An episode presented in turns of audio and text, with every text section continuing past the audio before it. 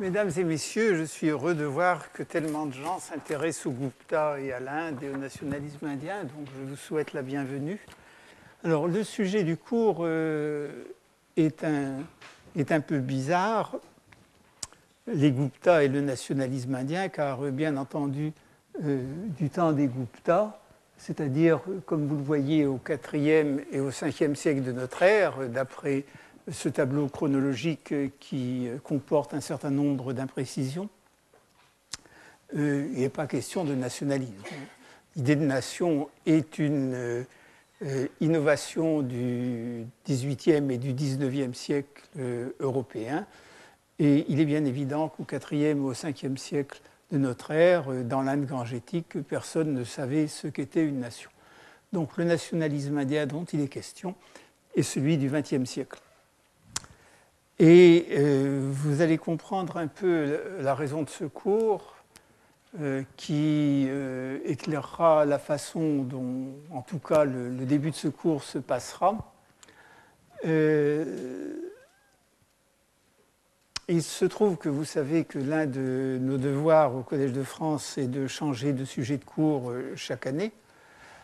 comme je n'avais jamais traité des Gupta, et qu'une grande exposition d'art d'Igupta se déroule, euh, va s'ouvrir au Grand Palais euh, le 5 avril, je crois, euh, je m'étais dit, eh bien, je vais parler des Gupta, comme ça, ça permettra de faire un peu de propagande pour cette exposition, qui sera sans doute très belle, et peut-être qu'un certain nombre de mes auditeurs comprendront mieux ce qu'il y a derrière.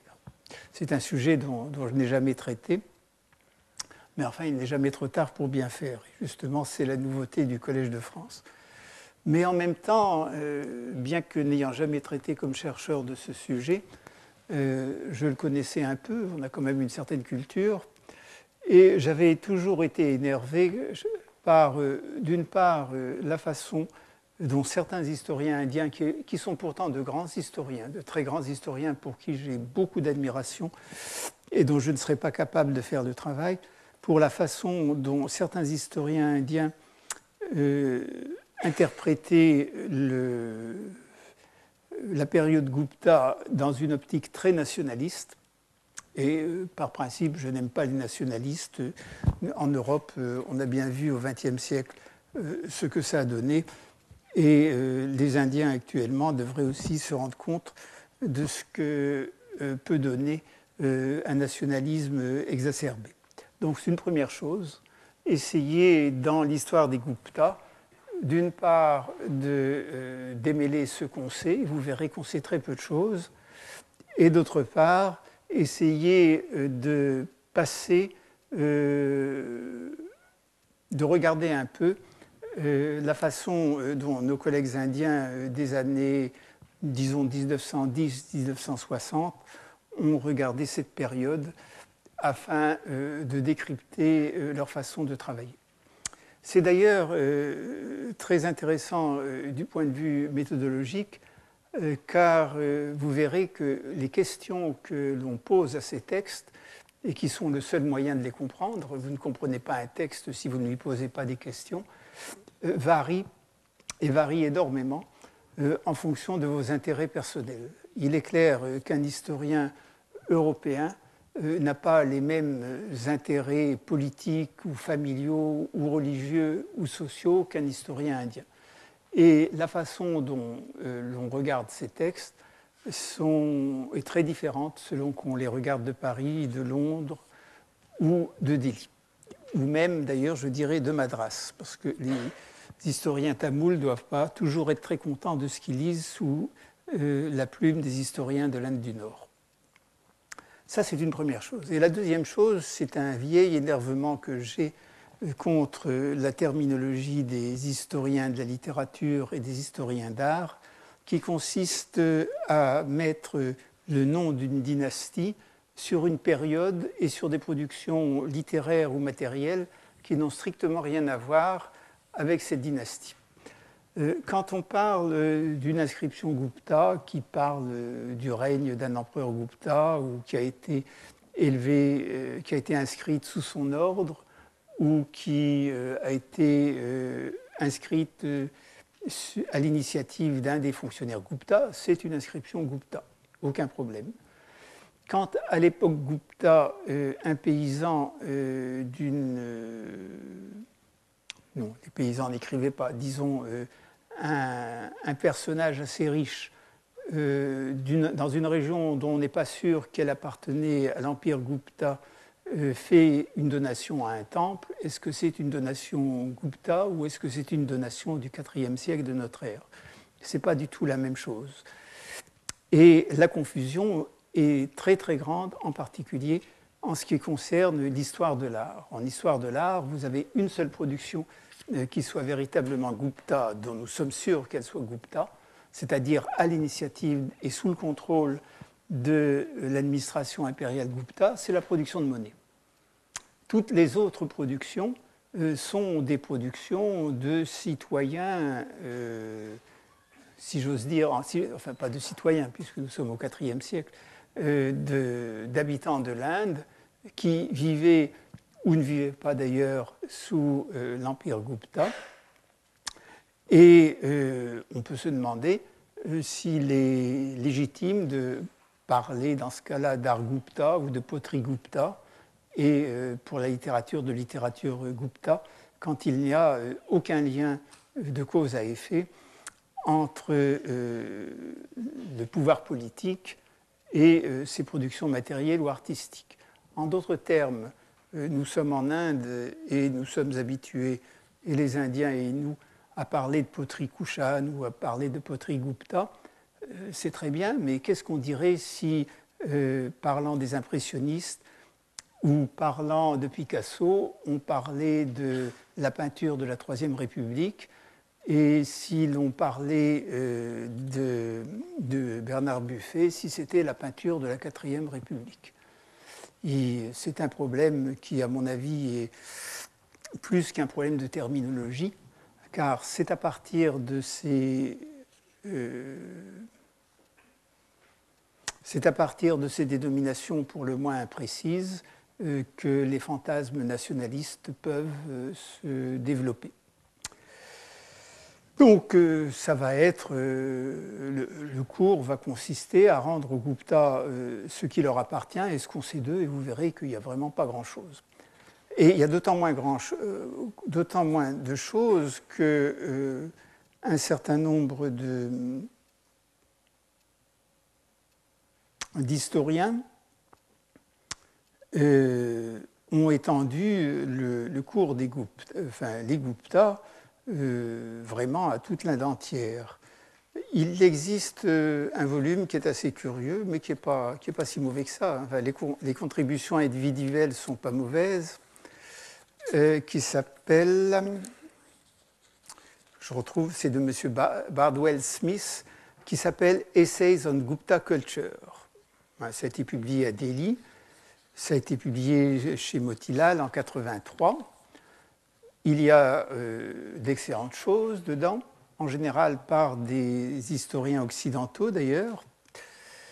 Et euh, vous voyez dans, la table des matières de ce chapitre, de ce livre sur lequel je reviendrai, vous avez un chapitre sur euh, les, rituels, royaux à l'époque médiévale dans l'Inde du Sud, c'est-à-dire environ quelques siècles après les Guptas et dans une région qu'ils n'ont jamais contrôlée. Vous avez euh, le drame classique euh, dans l'âge Gupta, euh, c'est déjà un peu plus précis, mais le rapport entre le drame classique, qui souvent est très mal daté, et l'âge Gupta est loin d'être sûr. Il y a un chapitre sur l'art Vakataka, donc pour le, pour le rajouter, pour le rattacher euh, au Gupta, euh, on a rajouté euh, l'art Vakataka et The Gupta Mainstream, les courants principaux de l'art Gupta, ce qui permet d'annexer à l'Inde Gupta une bonne moitié de l'Inde du Sud.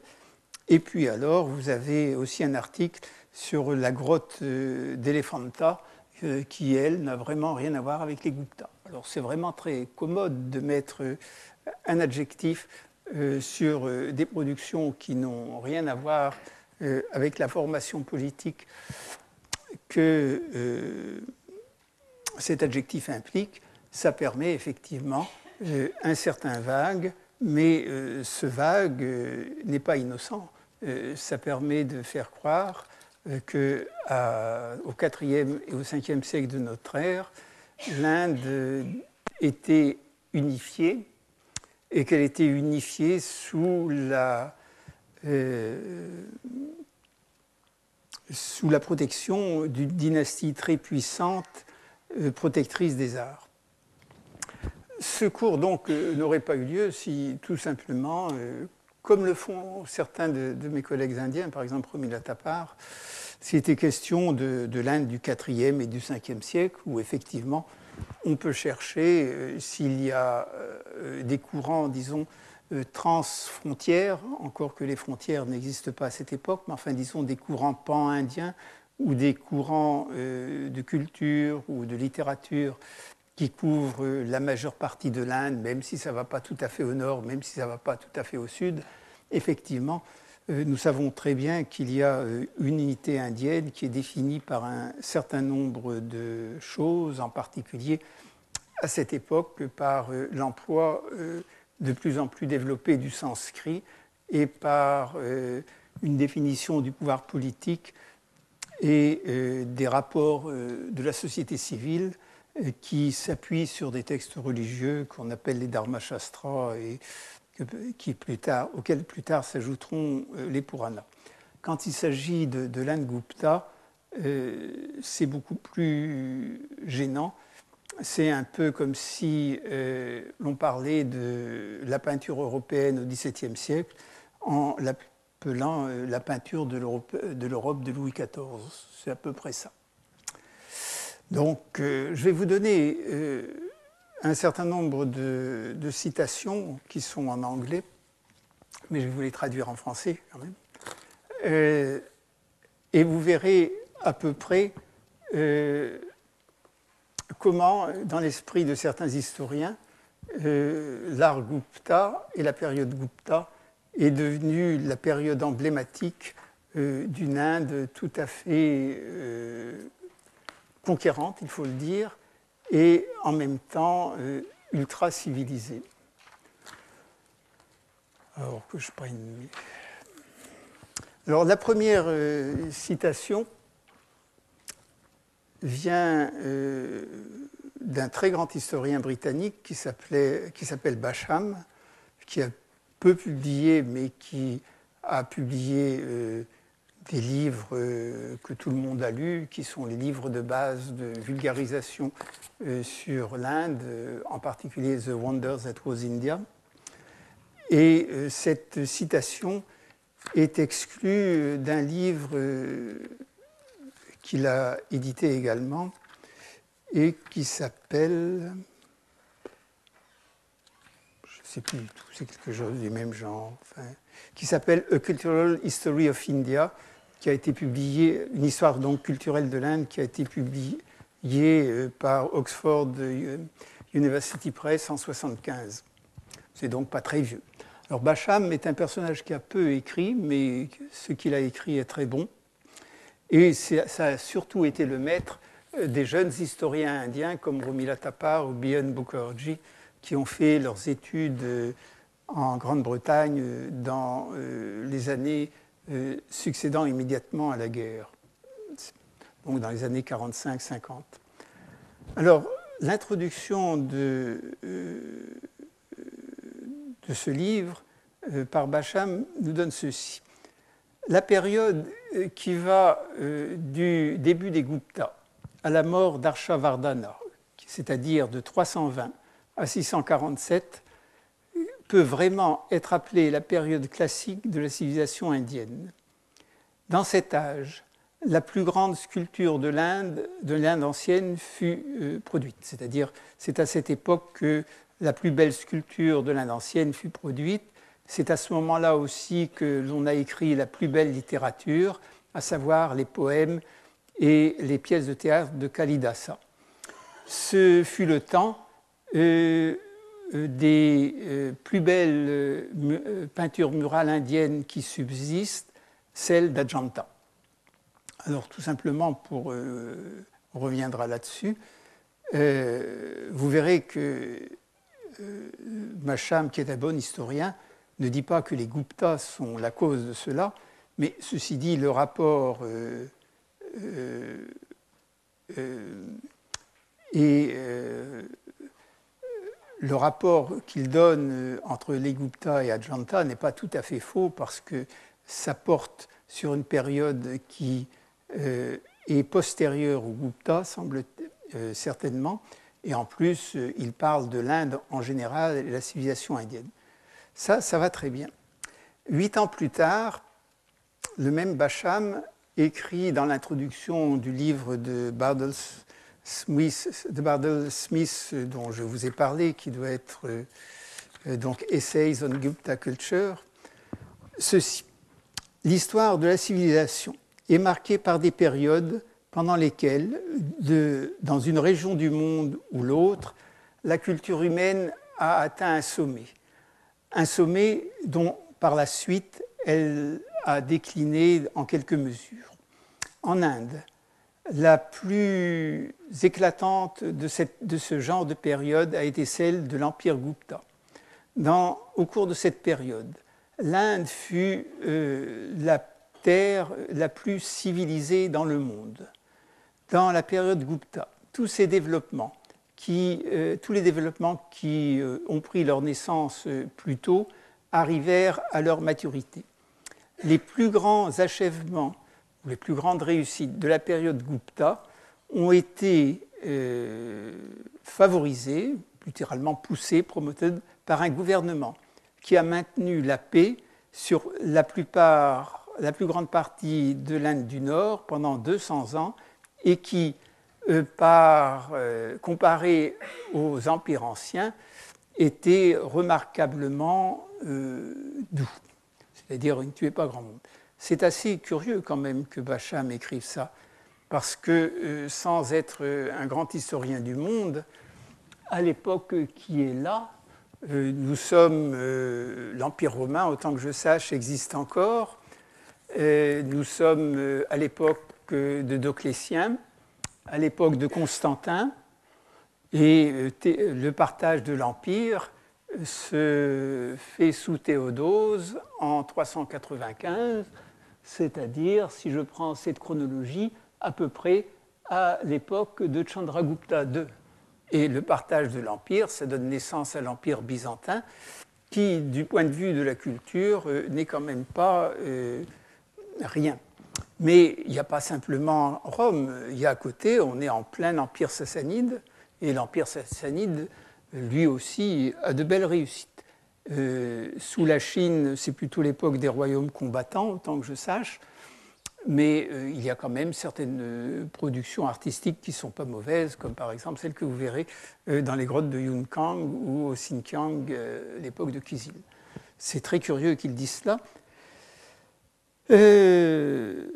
C'est très curieux qu'ils disent que la période Gupta,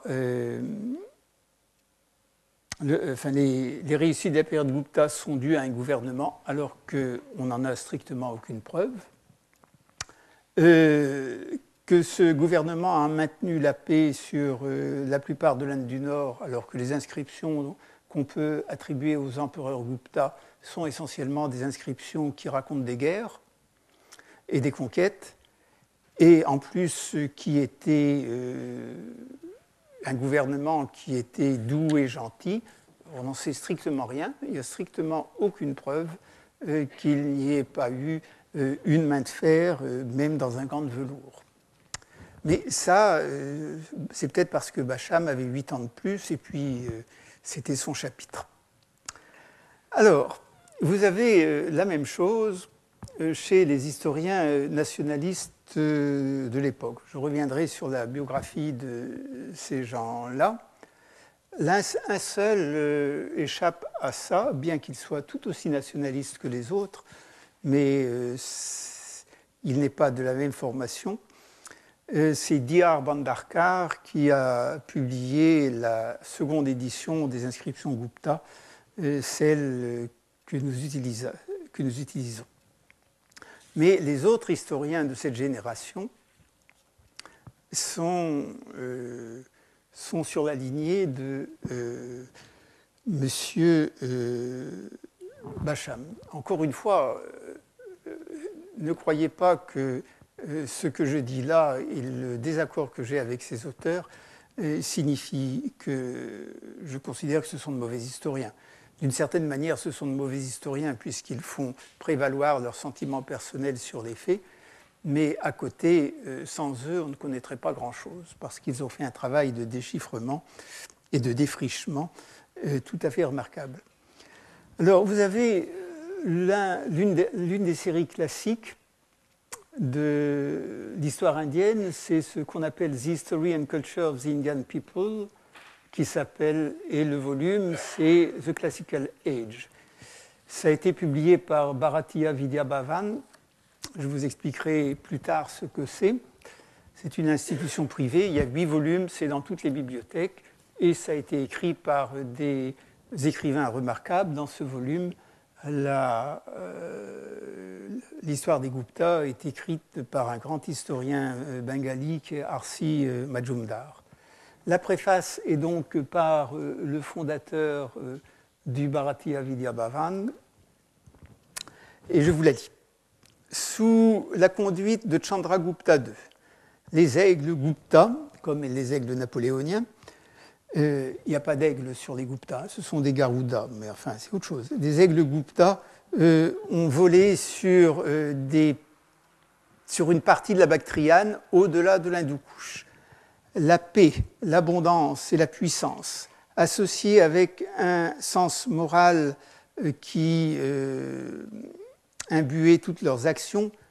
Donc la paix, euh, l'abondance, la puissance et ce sens moral furent au cours de son règne intégrés à une florescence culturelle et intellectuelle et pour les esprits des générations successives, cela a symbolisé euh, l'accomplissement des, plus, des aspirations nationales les plus hautes. Ceci est écrit à peu près en 1947. Ça a publié en 1954. Euh, rien ne prouve du tout que, on est même sûr que les Guptas ne sont pas allés en Bactriane, et euh, le, sens moral, c'est. Voudrais bien savoir s'il y en a puisque il y, a une grande partie de l'histoire Gupta qui, comme dans toutes les histoires royales indiennes, consiste pour un souverain à supprimer euh, ses frères au moment de la succession. Alors, ensuite, même en 1944, euh, l'Inde, alors sous euh, domination étrangère, a spontanément célébré le deuxième millénaire du règne d'un Vikramaditya autour duquel la mémoire glorieuse du grand empereur avait créé un halo. Ce fut un tribut euh, de la postérité à ce grand Vikramaditya qui, dans l'inconscient collectif de l'Inde, symbolise les aspirations les plus hautes de la grandeur nationale. pour comprendre ceci, il faut savoir euh, qu'aucune source littéraire indienne euh, n'a gardé le souvenir des Guptas sous leur nom, mais qu'il y a une légende sous un dénommé Vikramaditya qui probablement euh, est un lointain souvenir de Chandragupta II. Alors, les Gupta, les empereurs Gupta ont maintenu le dharma. Alors, euh, dharma, ça se traduit de façon très, très différente, mais dans ce texte, c'est la loi selon l'hindouisme et ça se traduit par l'hindouisme, Sanatana Dharma. Euh, cette forme de vie qui. Euh, c'est une, loi de, une, loi de, la vie. Qui, euh, ce dharma est une loi de la vie qui a existé depuis l'époque védique, mais qui a reçu sous les Guptas la forme sous laquelle elle existe encore maintenant. La continuité historique, c'est-à-dire du Veda à l'époque moderne, et l'unité consciente ont été préservées par euh, une foi dans les Védas comme la source euh, de toute euh, connaissance et de toute aspiration. Les textes de loi, les Dharmashastras, n'ont pas été imposés à la pointe de l'épée. même les classes arriérées et les peuples immigrés ont abandonné leurs coutumes, euh, coutumes et leurs usages et ont volontairement euh, adopté le système social que ces Shastra prescrivait. Donc c'est le, euh, c'est la préface à ce livre de 1954 et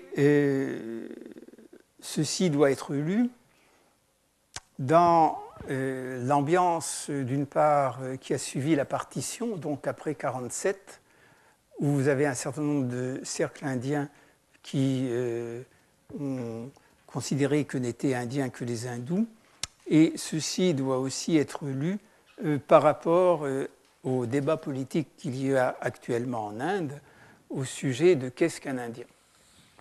Si vous voulez, ça je pourrais vous expliquer un peu plus tard. Alors Majumdar euh, n'est pas le fondateur euh, de, Vidya, euh, Bharati à Vidyabhavan, c'est un homme beaucoup plus pondéré, c'est un savant bengali tout à fait remarquable.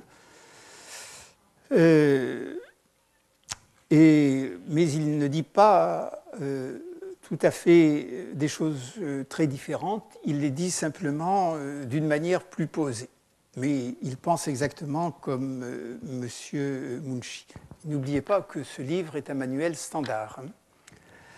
L'âge Gupta, qui est le sujet de ce volume, a été décrit comme l'âge d'or ou la période classique de euh, l'histoire indienne. Et véritablement, il mérite ces appellations. C'est devant cette période que l'intelligence indienne a atteint son sommet dans la plupart des branches de l'art, de la science, de la littérature. C'est à cette époque que la culture indienne et la civilisation ont atteint une étape de développement unique dans l'histoire et qui a laissé une impression profonde sur les âges qui vont succéder. Et il renvoie ces chapitres 15 et 19. Cette période, en effet, est celle où vous avez les plus beaux développements de la littérature sanscrite que ce soit en prose, en poésie et dans le drame. Ça a été l'âge de Kalidasa, qui, est, qui reste euh, sans rival, et même sans quelqu'un qui lui arrive à la cheville en tant que poète et en tant qu'auteur euh, de pièces de théâtre. Ça a été l'âge de Dandin, de Subandhu et de Banabhata, les plus grands écrivains euh, de la prose sanscrite. Les six systèmes de philosophie, que quelques-uns d'entre nous regardent comme euh, la plus grande contribution intellectuelle de l'Inde à la connaissance humaine, euh, ont pris leur forme finale devant cette période, qui a aussi produit de grands euh, philosophes bouddhistes, comme Vasubandhu. Ça a été l'âge d'Amara, l'auteur, le, le, plus grand lexicographe sanskrit. Dans la science, nous avons Aryabhata, Varahamira, Brahmagupta, dont les travaux en mathématiques et en astronomie sont encore euh, reconnus comme la plus grande contribution de l'Inde à la science de l'Ancien Monde. Euh, euh, en ce qui regarde la technique, le grand pilier, la, grande colonne de fer de Meraouli, près de Delhi, est un triomphe de métallurgie, ce qui est vrai.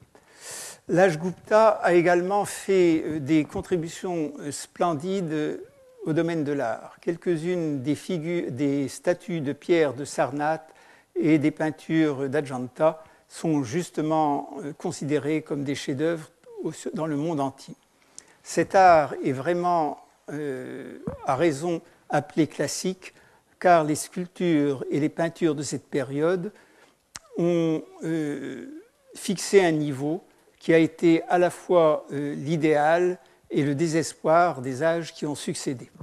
Il reste encore les plus belles productions de euh, l'art indien et le monde moderne leur, euh, euh, paie un tribut qui est enfin, un tribut d'éloge qui est tout à fait recommandable.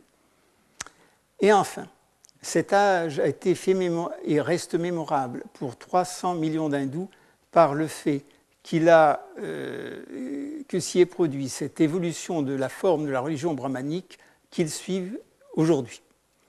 C'est le moment où se sont développées les deux grandes épopées, le Ramayana et le Mahabharata, et c'est le moment où se sont développés le Vaishnavisme et le Shavisme, euh, aux dépens euh, de religions hétérodoxes comme le bouddhisme et le jainisme.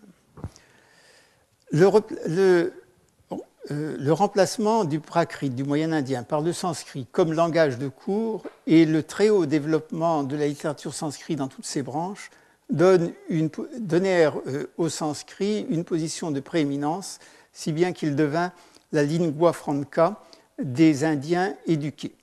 Il servit comme un médium euh, d'unité culturelle qui a laissé une marque indélébile sur le peuple de l'Inde, malgré la diversité des races et des langages et les rivalités euh, entre euh, les divers États.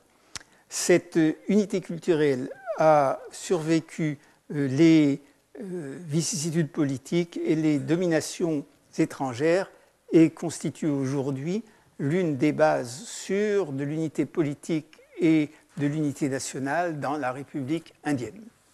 Alors vous verrez que euh, on peut commenter un certain nombre de ces phrases sur lesquelles il n'y a rien à dire, sauf que euh, le rapport entre euh, la peinture, la sculpture et la littérature indienne du 4e, 5e, 6e siècle et la formation politique qu'on appelle les Gupta est pour le moins douteux dans un certain nombre de cas. Euh, et donc, euh, par ailleurs, on peut aussi se demander euh, si, vraiment il n'y a pas d'époque de la période de l'Inde où dont les réalisations en matière de civilisation ne sont pas équivalentes à celles de la période Gupta.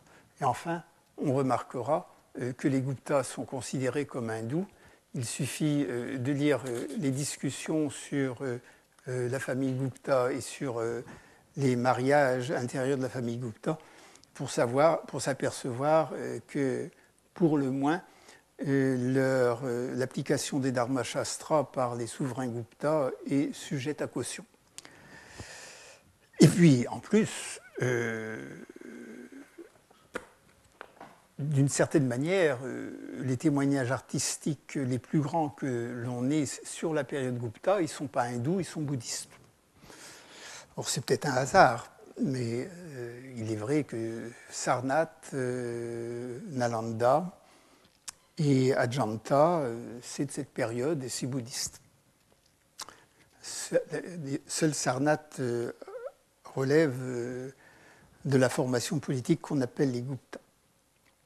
Alors un autre grand savant qui s'appelle Altekar, dont vous voyez, je reproduis ici euh,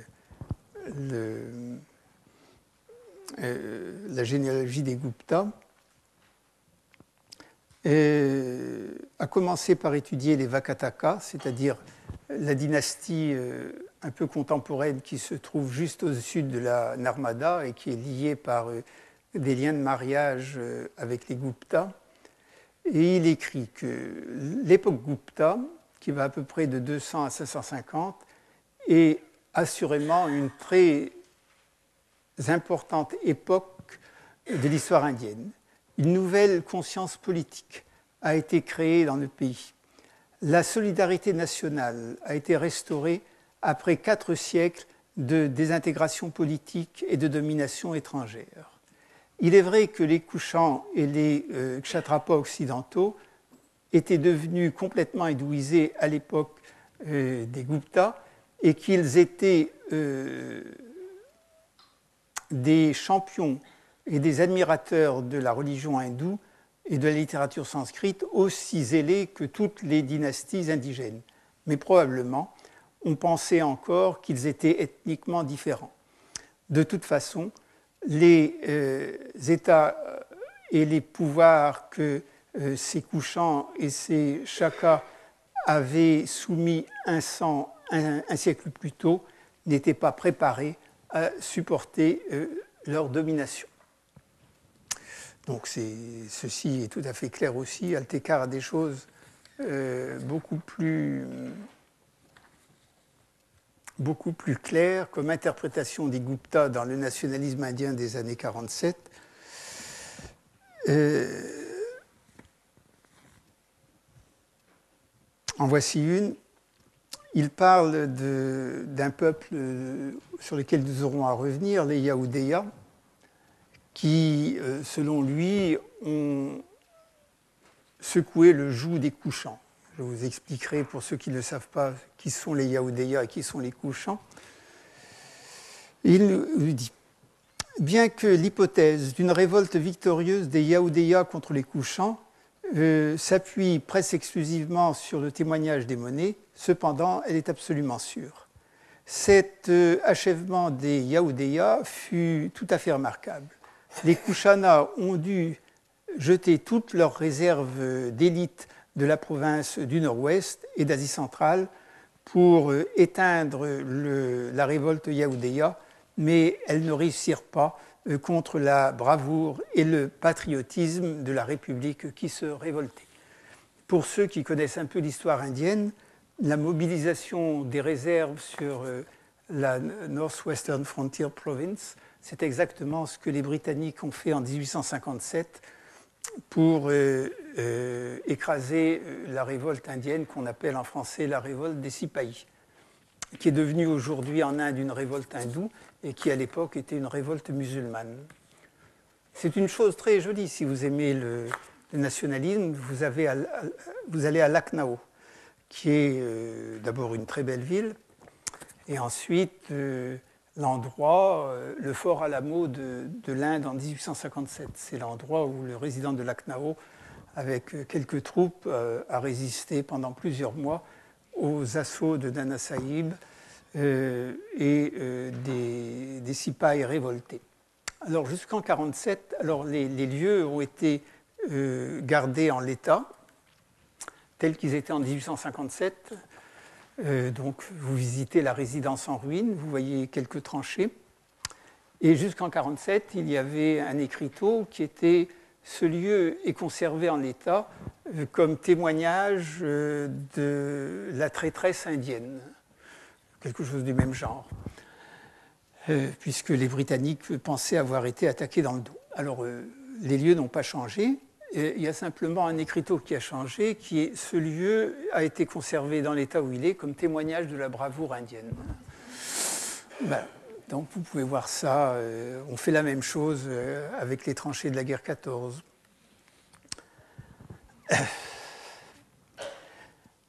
Alors, euh, le dernier ouvrage qui voit un peu, qui est d'ailleurs pratique, que j'ai beaucoup utilisé, mais qui, qui n'a pas la classe des, des livres de Majumdar ou d'Altekar, qui travaillaient vraiment de première main sur les documents. C'est un livre d'Ashvini Agraval qui s'appelle euh, L'essor et la chute des Guptas impériaux. Euh, et euh, Agraval nous dit l'imagination de Samudragupta avait été enflammée par le désir noble de faire l'Inde forte et absolument euh, euh, résistante à l'invasion euh, des étrangers en, effectuant l'unification des fragments politiques dans lesquels la, région, enfin, le pays avait été divisé depuis l'éclatement de l'empire de Pushyamitra Shunga, c'est-à-dire depuis le IIe siècle. Pushyamitra Shunga, d'ailleurs, ne s'est jamais appelé empereur, mais seulement euh, Sénapati général. Il a entrepris euh, une conquête du monde, c'est littéralement une Digvijaya, c'est-à-dire euh, une conquête de l'Inde entière, pour pour, achever cet idéal élevé.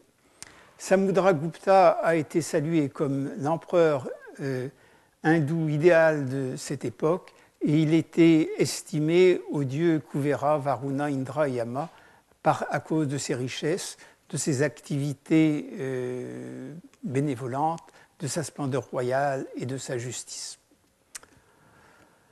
Alors, si l'on veut avoir des choses un peu plus, un peu plus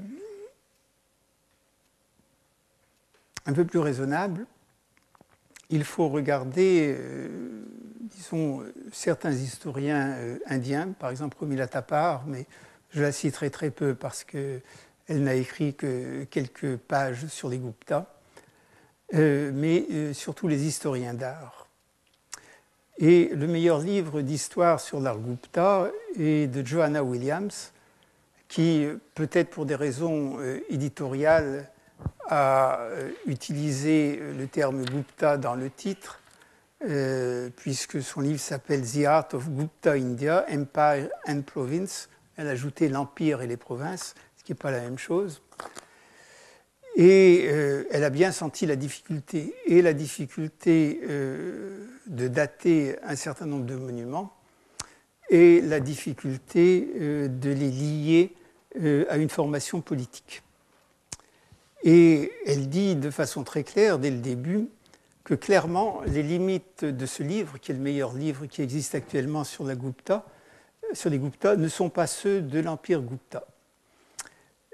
Et euh, nous ne devons pas expecter, euh, nous ne devons pas penser que les monuments principaux ont été construits ou créés sous le patronage Gupta direct il est instructif et ironique à la fois que les seuls ouvrages dont euh, le, les seules œuvres d'art en fait, dont le donateur est certainement un empereur Gupta, sont trois images dédiées par Ramagupta et trois moches images, je dirais, le frère euh, éphémère et ignominieux de Chandragupta II, euh, qui est en fait le le premier empereur Gupta du point de vue de l'histoire de l'art. Hein, c'est-à-dire que très clairement, euh, euh, Joanna Williams choisit le mot Gupta comme euh, une étiquette commode, mais elle parle de toute autre chose que de l'art Gupta. Elle parle de l'art de l'Inde au IVe et au Ve siècle, et ses limites ne sont pas du tout celles de l'Empire Gupta. C'est l'Inde tout entière, à l'exception de, de de l'Inde du Sud. Alors pour que l'on voit un peu ce que cela donne, euh, je vais vous indiquer en très gros ce qu'on sait et ce qu'on ne sait pas.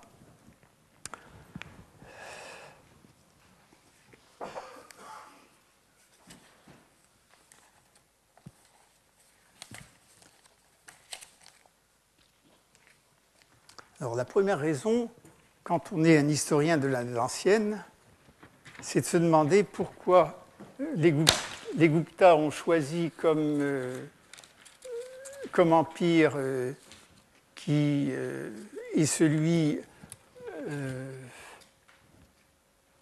dont les nationalistes indiens devraient être les plus, fiers. Encore une fois, le livre de, de Mazumdar, c'est quelque chose de tout à fait remarquable. Hein. Et c'est le, manuel euh, actuellement de l'Inde. Je vous les Indiens n'aiment pas beaucoup les cartes et ne savent pas les lire. Euh, donc moi, je vous ai fait des cartes, grâce à Éric Olivier, nous avons fait des cartes simplifiées. Et nous avons euh, choisi les trois empires qui ont compté dans l'histoire de l'Inde du point de vue de la surface. On pourrait rajouter un quatrième qui est l'Empire moghol, mais l'Empire moghol a à peu près les limites de l'Empire maurya. Alors, les frontières, vous faites euh, pas attention, on a fait volontairement euh, un trait extrêmement euh, large qui représente sur le terrain plusieurs centaines de kilomètres, parce que la notion de frontière au IVe siècle de notre ère, ça n'existe pas.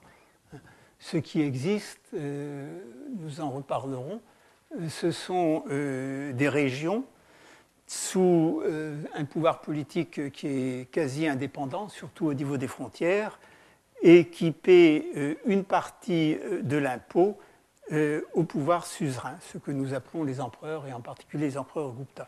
À partir du moment où ils cessent de payer cet impôt, ils sont quasiment indépendants. Et c'est comme ça toute l'histoire de l'Inde jusqu'au XVIIIe siècle. Donc les frontières sont les frontières des territoires qui admettent la supériorité des Guptas, et ces territoires varient avec l'époque. Mais enfin, en gros, vous avez une formation. Euh, la formation Maurya, on sait que le pouvoir direct de l'empire euh, d'Ashoka, euh, qu'il n'a pas fondé, mais qu'il a agrandi. Hein.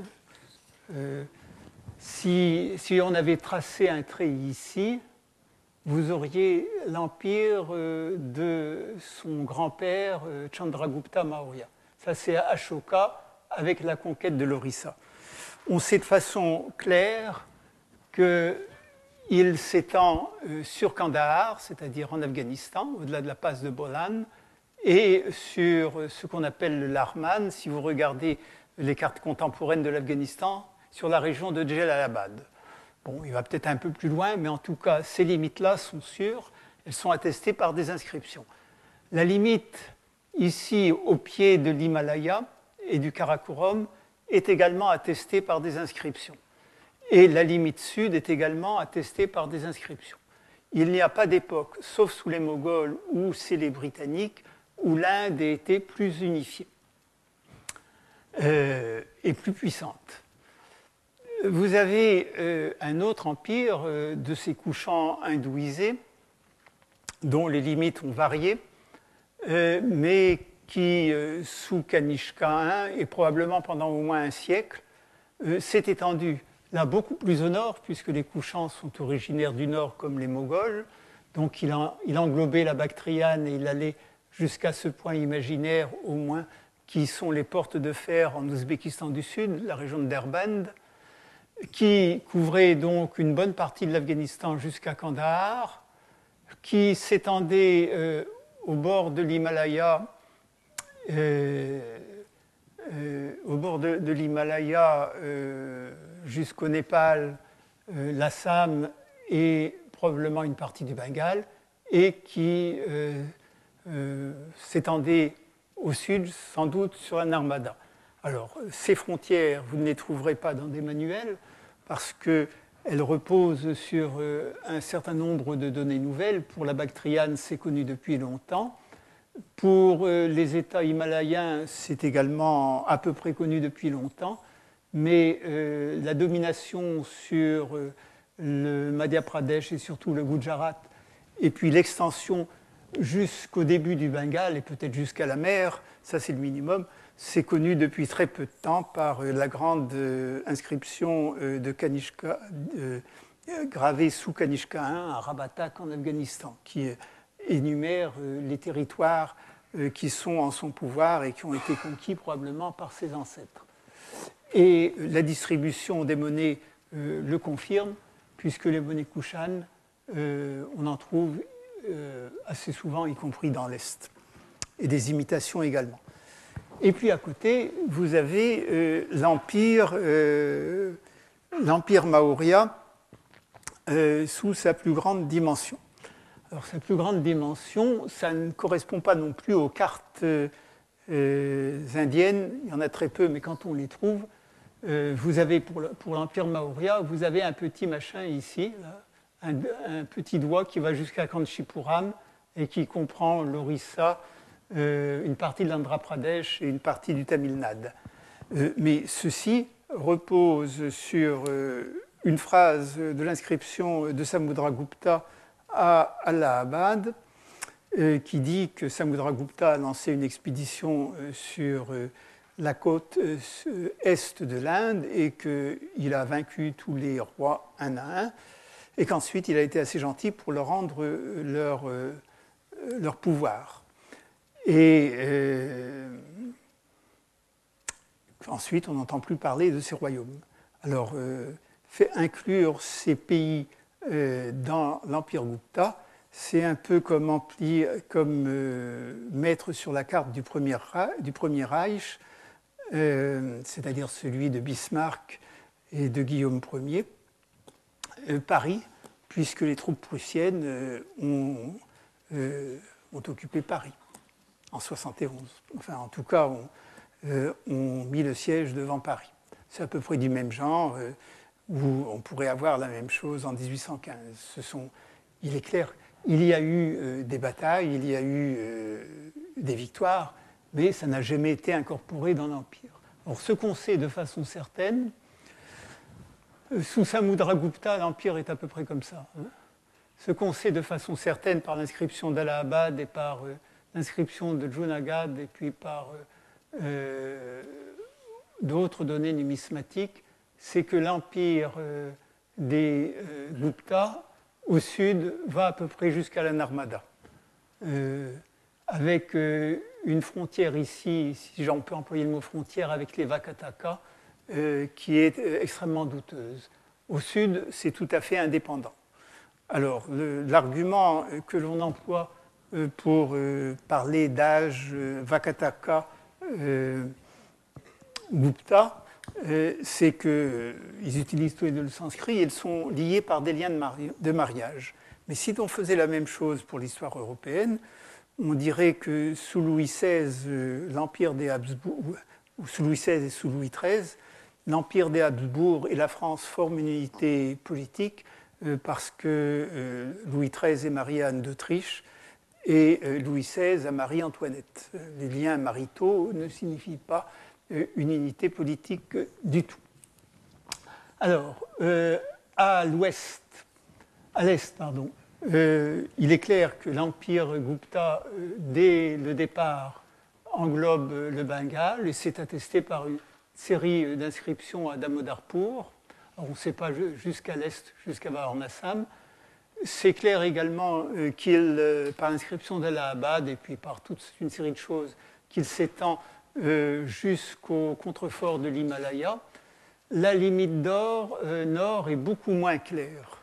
Ça dépend d'une interprétation d'une inscription de Chandragupta II sur les Saptamukani et les Barlika, mais comme on n'a trouvé strictement aucun témoignage euh, de présence Gupta euh, au nord de l'Indus, euh, il est plus prudent de dire que les territoires sous domination directe, à l'époque maximale, c'est-à-dire sous Chandragupta II et sous Samudragupta, couvrent cette partie de l'Inde du Nord.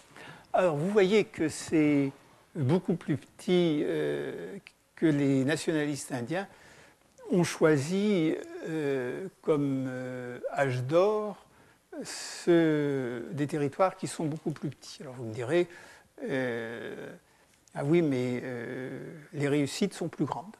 Alors si vous voulez bien, comme il est 58, je vous donne deux minutes, comme ça ceux qui ont quelque chose à faire à 6 heures peuvent partir tranquillement.